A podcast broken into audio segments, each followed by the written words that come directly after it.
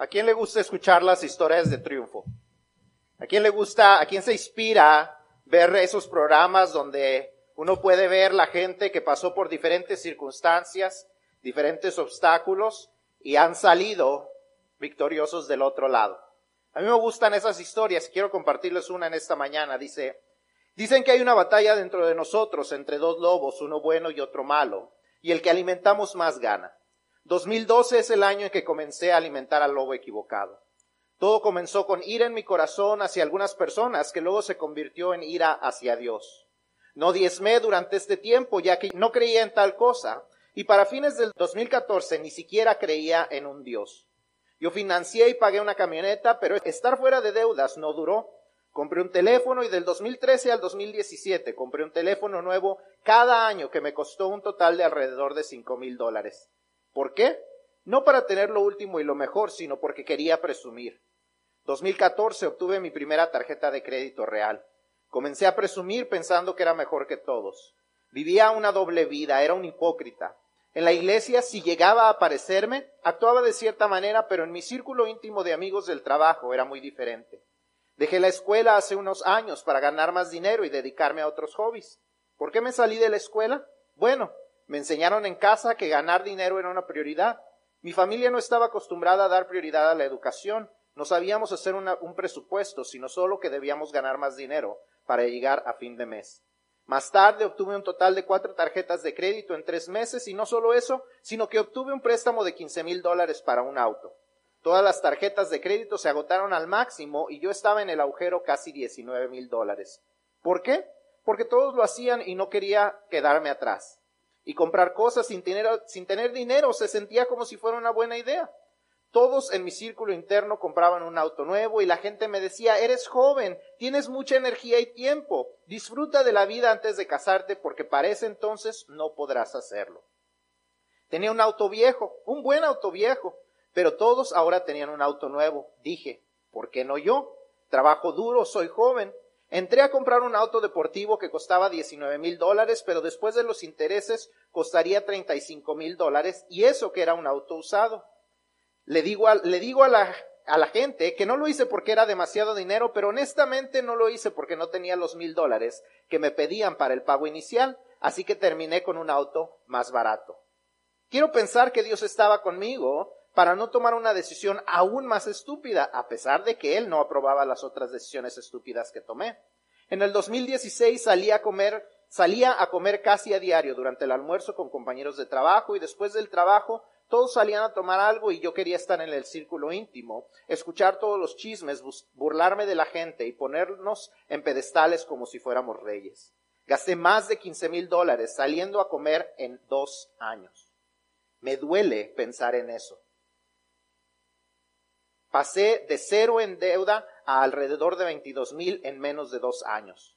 Pensé que estaba bien. Mis amigos hablaban sobre la deuda como si fuera algo normal y yo también lo creí.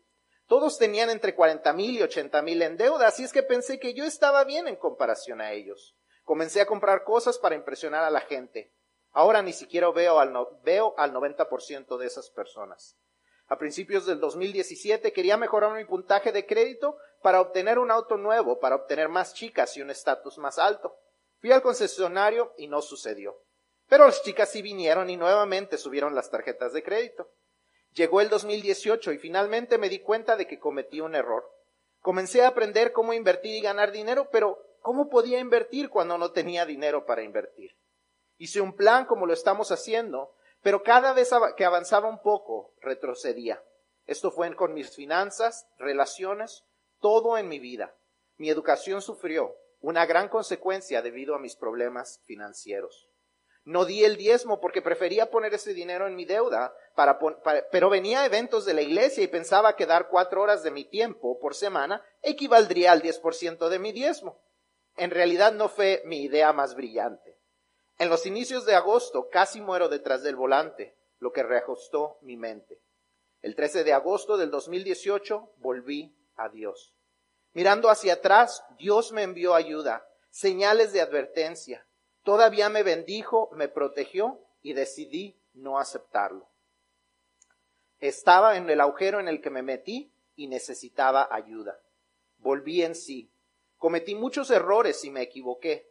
Fui a mi pastor, una relación restaurada que había roto hace años. Él no me juzgó ni me rechazó, sino que me recibió como el hijo pródigo. A él le pedí que me hiciera darle cuentas y mantener responsable de muchas cosas, del diezmo, espiritualmente y financieramente. En los últimos seis meses he crecido más de lo que crecí en los últimos ocho años. Mi forma de ver las cosas ha cambiado, mi círculo interno ha cambiado y ahora trato de ayudar a las personas a salir de las deudas y no cometer los errores que cometí. Tenía la mentalidad de el presente yo puede disfrutar de la vida en este momento y el futuro yo puede pagar las consecuencias. Ahora hago lo contrario. Ahora sufro un poco para obtener bendiciones más tardes. Yo más tarde. Yo perdí tiempo, recursos y dinero, pero una mujer sabia me dijo el versículo que se encuentra en Joel 2.24. Así te devolveré los años que la langosta ha comido. Sé que los años perdidos Dios los restaurará. Tenía un total de casi 30 mil dólares en deudas y ahora lo he reducido a menos de 10 mil dólares y sigo trabajando.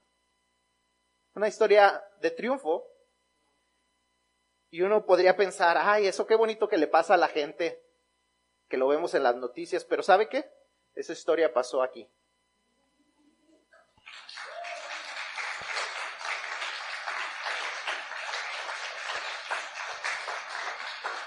Yo estoy muy orgulloso de Juan, porque Juan ha atravesado por tiempos difíciles, como todos no ha hecho las mejores decisiones todo el tiempo, pero se dio cuenta de lo que muchos nos hemos dado cuenta, que sin Dios no se puede.